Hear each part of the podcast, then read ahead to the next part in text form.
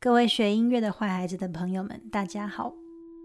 第三季最后两集，我们回到梅香的《为时间终结的四重奏》，也就是这一季第三季的坏孩子音乐厅的主打曲。那今天的主题要提到的是《为时间终结的四重奏》的第三乐章《鸟的深渊》。但在这之前呢，我们要先来浅谈一下梅香跟鸟的关系。大家来听听看这个录音，猜猜是谁在说话，谁在弹琴？La seconde strophe, ce sont des batteries sur deux sons très célèbres. Tico, tico, tico, tico, tico, tico, tico, tico, tico. Ensuite, dans le grave, un timbre mêlé clavecin et gong qui fait tchou, tchou, tchou, tchou, tchou, tchou, tchou. 哈哈，其实就是梅香本人的演讲，还有他太太 Yvonne Lohiel 的钢琴演奏示范。梅香本人他兴高采烈的在模仿鸟叫声。然后钢琴家他太太就马上示范演奏了这些片段。刚才那个片段他讨论的大概就是夜莺跟另外一种鸟是长脚的玉米秧鸡。他先讨论的是夜莺的两种声音，一个高的，一个低的。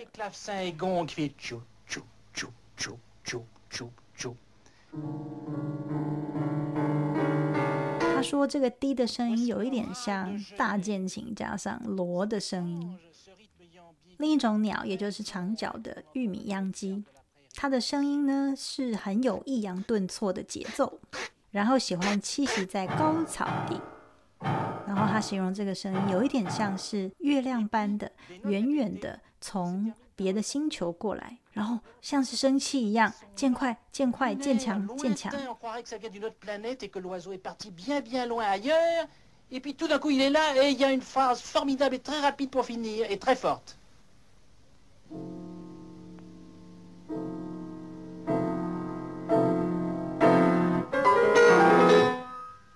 那讲到梅香写鸟的作品，不外乎就要提到这首《Catalogue du Oiseau》。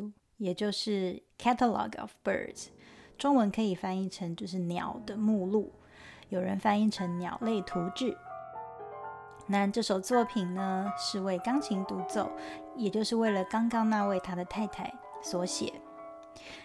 全曲共有十三首曲子，大概是写在一九五六到一九五八年间。全曲弹完呢，需要两个半小时呢。这十三首作品的每一首都用一种鸟作为名称，但梅香不是只是模仿这个鸟的声音，而是他借由介绍这只鸟，也介绍了关于这只鸟的 surroundings，它的环境，然后它的氛围，它的栖息地，然后它的颜色，它的声音，甚至那个地方的温度，还有属于那个地区的香味。所以每一首作品都在描写鸟跟它栖息地的特色。我们来听听这一段，由我跟游子怡同学，也就是我们坏孩子音乐厅这一次为时间终结的四重奏里的竖笛家，我们的对话。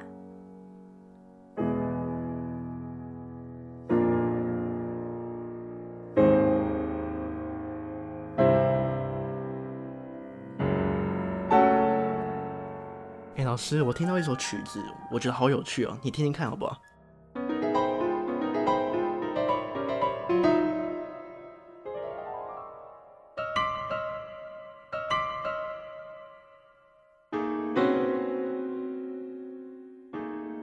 啊，这就是梅香的那个鸟类图纸啊。这是插销，然后我也想给老师听一看它真实的叫声。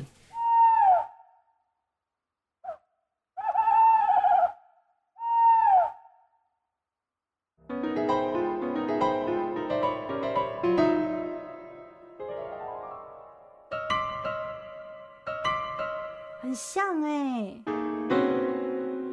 对吧？有没有突然间觉得听到目瞪口呆，对梅香感到万般佩服？他他到底是站在那个树林站多久，在那边听写的？对啊，所以鸟类图志，哎、你们要念，你念一下，你会法文，你念一下法文啊。Gada log d o s o 哦，啊，是什么时候写的？梅香什么时候写讲到这个之前，我们要先讲梅香，他在一九五三年到一九六五年这之间，他把鸟叫声作为创作的主要题材。他试着把鸟鸣声融入了自己的音乐，所以他创作了一些很有名的曲子，譬如《异国鸟》《百鸟苏醒》，还有我们现在在讲的《鸟类图志》。然后这首《鸟类图志》它是完成在一九五八年，它总共分了三册，然后它以十三种鸟类为主题，所以它就是有十三首的标题，就是以鸟为标题，是这样吗？对，是这个意思。然后它不只是这十三种主要的鸟类，然后还有因为这鸟类它本身都有一些活活着的生态系嘛，所以它还要去采集这个生态系里面其他种鸟类的声音，所以它其实全部写下来之后，总共有七十七种鸟类的声音。哦，这么厉害，七十七种鸟。老师，那我再来考考你，看你知不知道这些鸟分别是哪一种鸟类？什么鸟？这就是这首曲子的主角黄鹂鸟。然后我介绍给你听的全部都是出现在黄鹂鸟里面的其他种鸟类。哦，就是它这这首曲子其他的鸟，就是比较对，但是它主题是黄鹂鸟。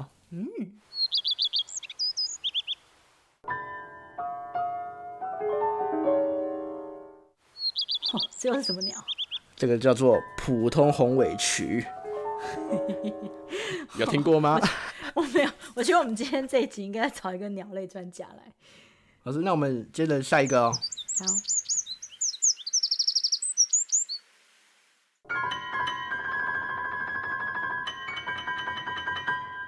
好，好像，好像，好像。这个叫做交流。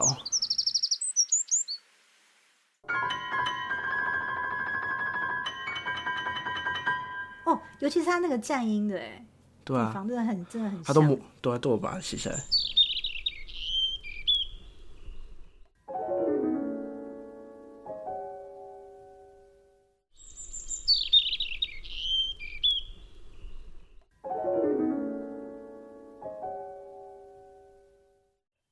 个呢？这个呢？这个是知更鸟，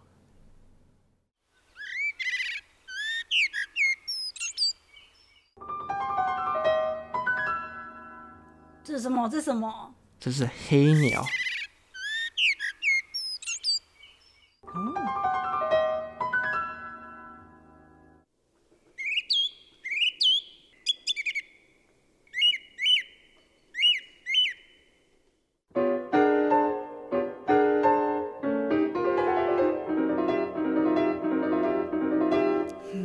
叫做欧歌东。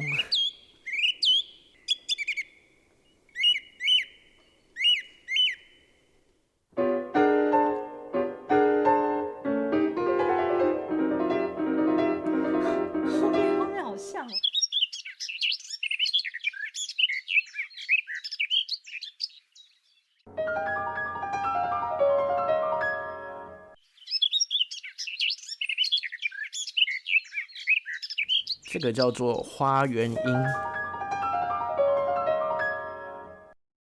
哎，他连节奏都有把它记录下来，所以我当初听到的时候就觉得，哇，好佩服。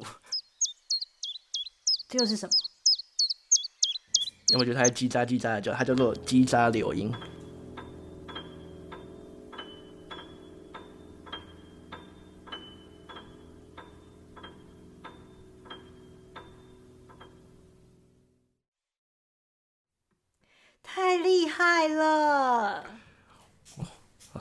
佩服的五体投地，所以所以这一首《黄鹂鸟》是《鸟类图志》里面第几首？是他的第二首。哇好棒哦，真的很厉害哎！而且你在听的时候，你可能会觉得，诶，这首曲子你会觉得它在哪里采集到的，或者是他写的时间点是什么？其实这时候你只要去看他的曲解，他在每一首曲子的前面都非常的清楚写到，这是在雨林啊，还是沙漠，或是夏天、冬天，把它记录下来的，都写的非常清楚。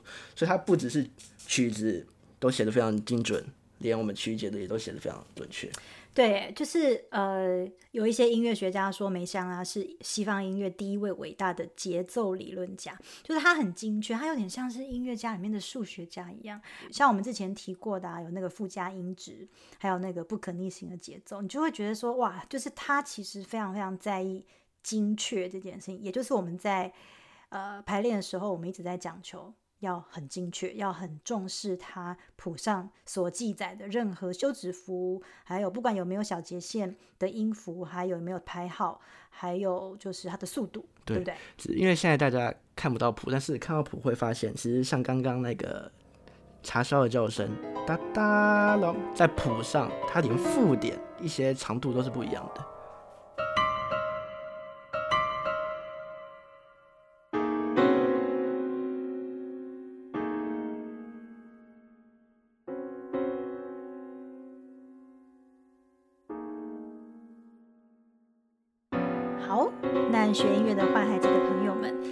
听到的这一段呢，就是我跟游子毅同学，很年轻的小朋友的对话。呃，子毅呢是我们时间终结的竖笛家，然后欢迎你。嗨，大家好，我是游子毅。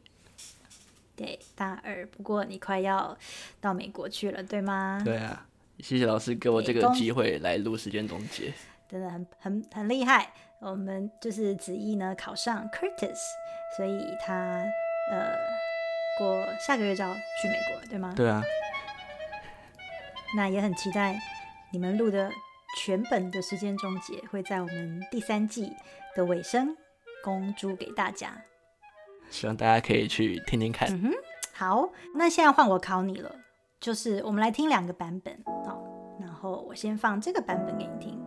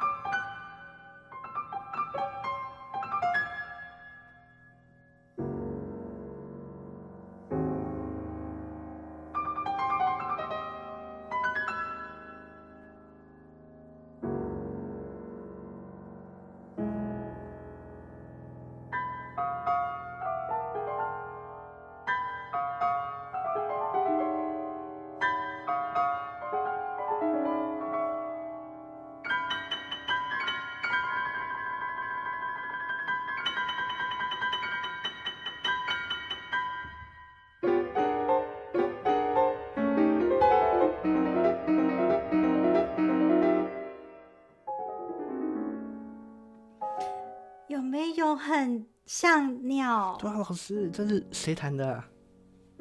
这是 P 我的我的我的偶像，我心中最最目前就是最厉害的钢琴家 Pierre Hon A Mar。哦，我觉得法国钢琴家。我觉得他这个演奏，我觉得很有空间感，也让我很有画面，就是真的那种模仿鸟那种感觉。而且我觉得就就是鸟，而且他你看他每一个一样的 figure，就算一直往。一一直是下一个反复反复，是不是每一个一样的 figuration 都弹的都是一模一样，都很精准。对，他不会有什么个人的情感，说哦第一次、第二次、第三次更大声这种随太随意的这种诠释，对不对？对啊。那那我我给你听一个 另外一个版本，我们不能说是谁，好，就是你听听看，好好来。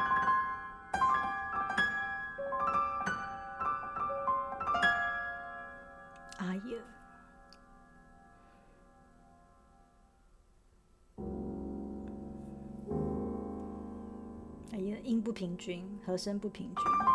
哎呀，哎呀，有没有跟你打架？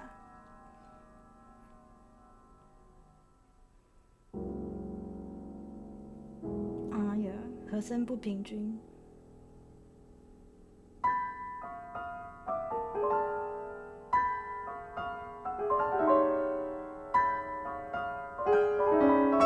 哎呀，没有没有人要跟你吵架，好可怕！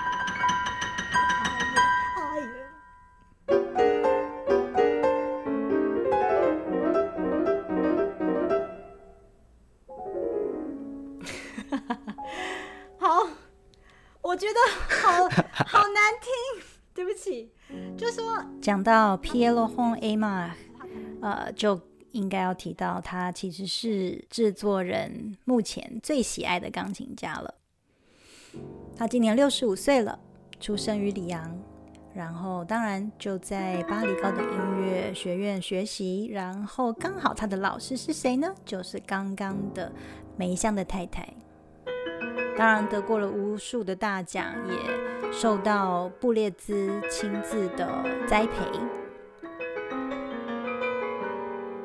大家可以听到刚刚那两个版本的差别，不是谁弹的好，谁弹的不好的问题，而是就像我们在这一季的第一集《坏孩子精选》中我说过的一句话：什么是音乐诠释？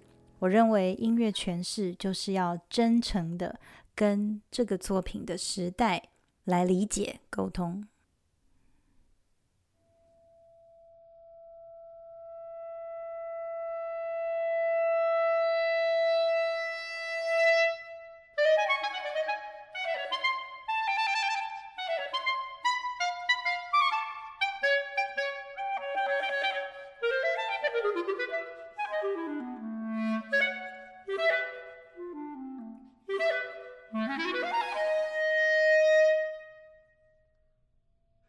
老师，那你知道时间终结其实是梅香第一次使用鸟语吗？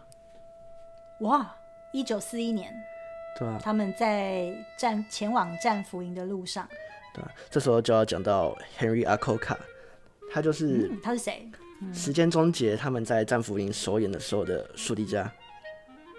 我记得他们好像是他，他已经有一首是给竖笛独奏的作品，然后在前往战俘营的途中遇到这个带着乐器的的音乐家，然后又给他看阿科卡，又给他看那个谱，对不对？对他后来就变成了时间终结的第三乐章。那时候梅香给他看手稿的时候，他还在抱怨说很难。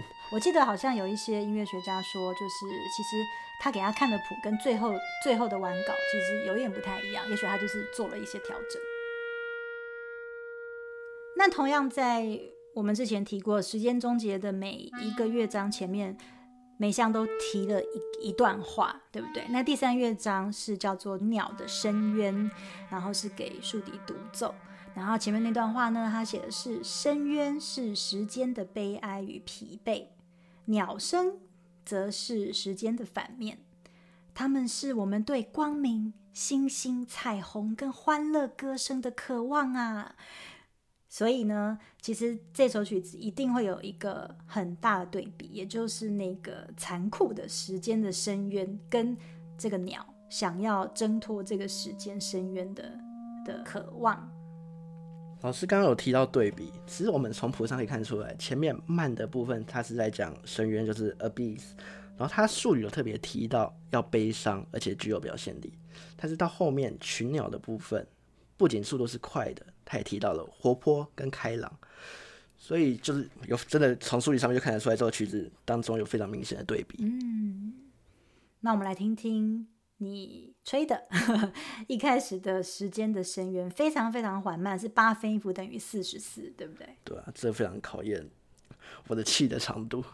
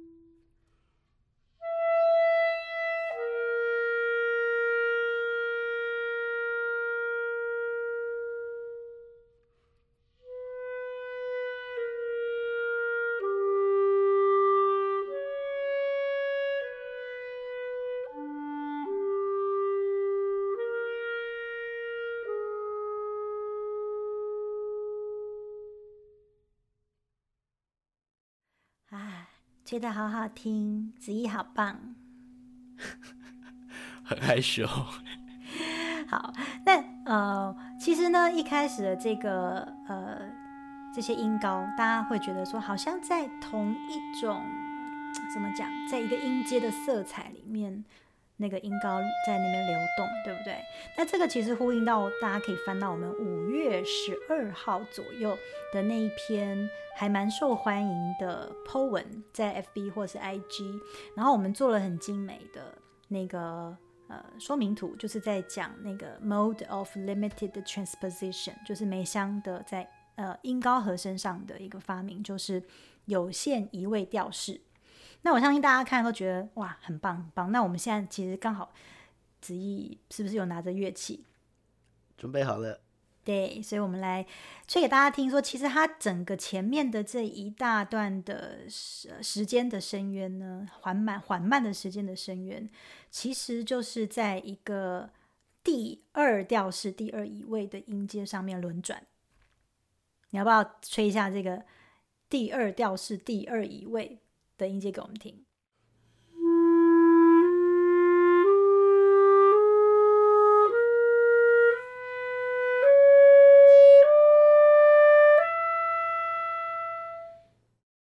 所以这个呢，就是第二调式第二移位。那第二调式其实也是我们所谓的 octatonic scale，就是八音音阶。大家其实知道八音音阶，像 Stravinsky 啊，很多新古典主义的人 p u l o n k 都很爱用八音音阶。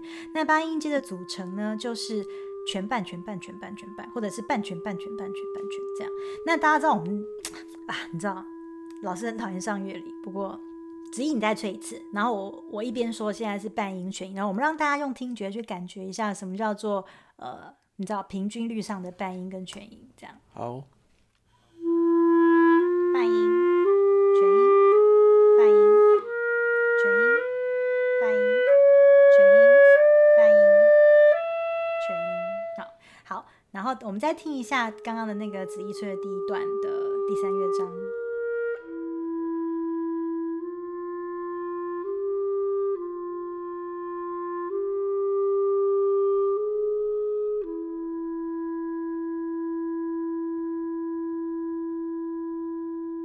我觉得，就是在这个音阶里面？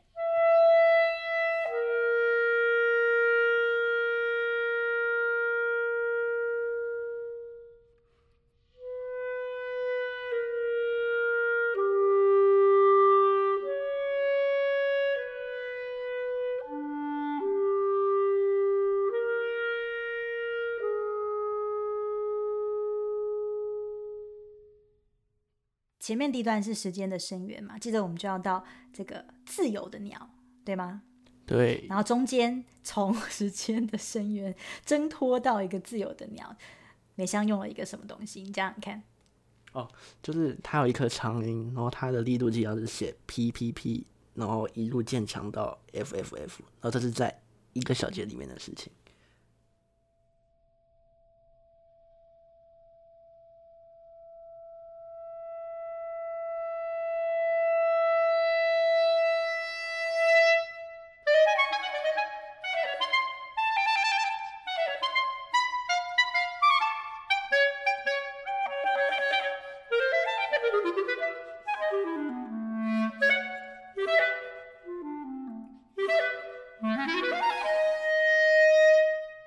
子怡，你看记不记得那个时候你录音的时候，你第一次吹给我听，被我骂翻，对不对？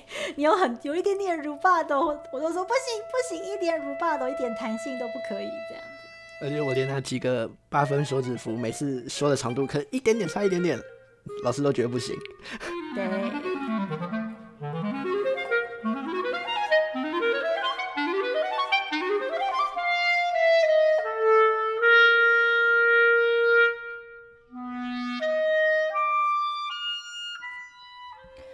来谈谈为什么梅香要这么认真的站在森林、树林、田间这么久的时间，好几个小时的时间，就为了要去要这么精确的去 notate 这些鸟的声音。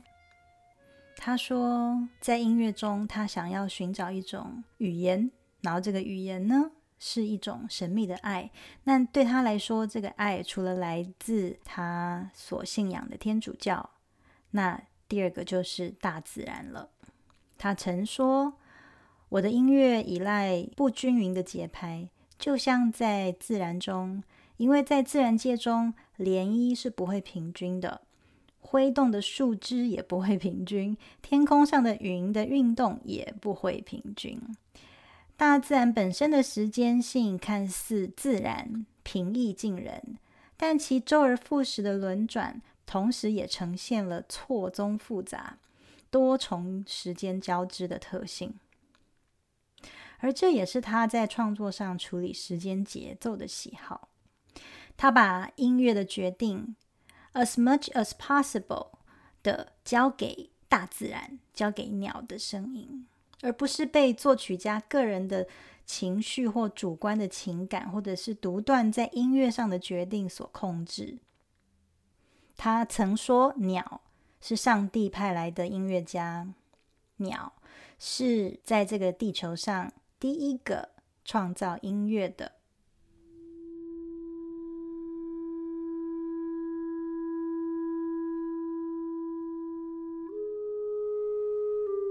第三乐章，鸟的深渊，一开始就如梅香所描述，深渊是时间的悲哀与疲惫。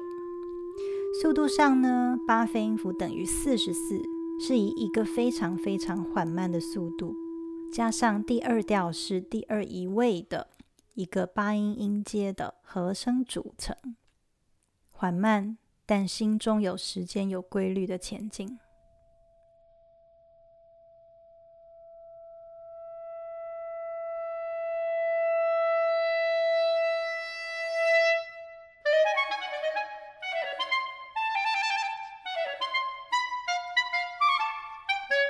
经由这个长达八拍的全音符，竖笛从三个 P 慢慢慢慢渐强到四个 F，就像鸟挣脱了这个时间的深渊，回到它对于自由的渴望。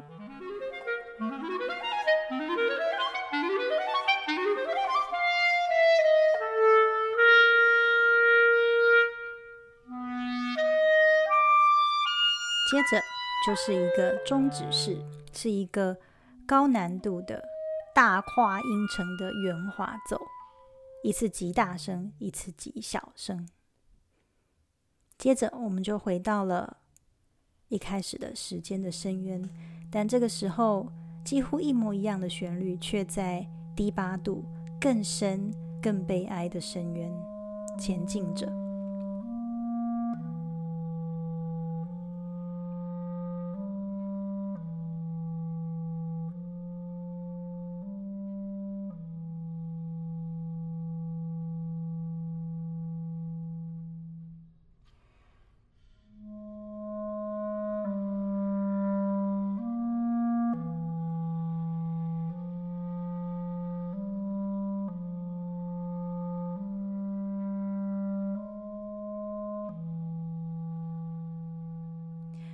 所以这个作品的形式大概就是德布西以来的法国音乐时常使用的形式，也就是衍生形式加上有时候的对称，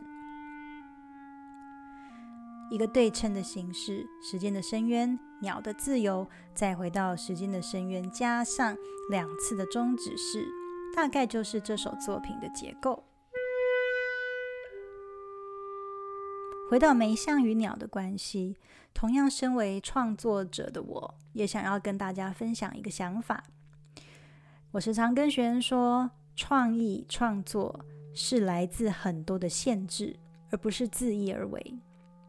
所有的创造或创意要有所本，不然只能沦落到个人的情感抒发与喜好，就比较无法成为淬炼过后的经典。就像梅香所说，通过交互相叠的鸟叫声，鸟类做出了极其精致的节奏互动。它们的旋律轮廓与节奏已经超越了我的想象力。他找到了这个本，这个本呢，也是他想突破西方传统节奏和声的既定规范，想要做出的变革与创新。梅香在鸟的身上听到了大自然、上帝对他的认可。那谢谢大家的聆听，也期待下周的第三季最终集，然后就是我们全本全乐章的。为时间终结的四重奏上架国际平台的分享。我们是学音乐的坏孩子，我们下次见。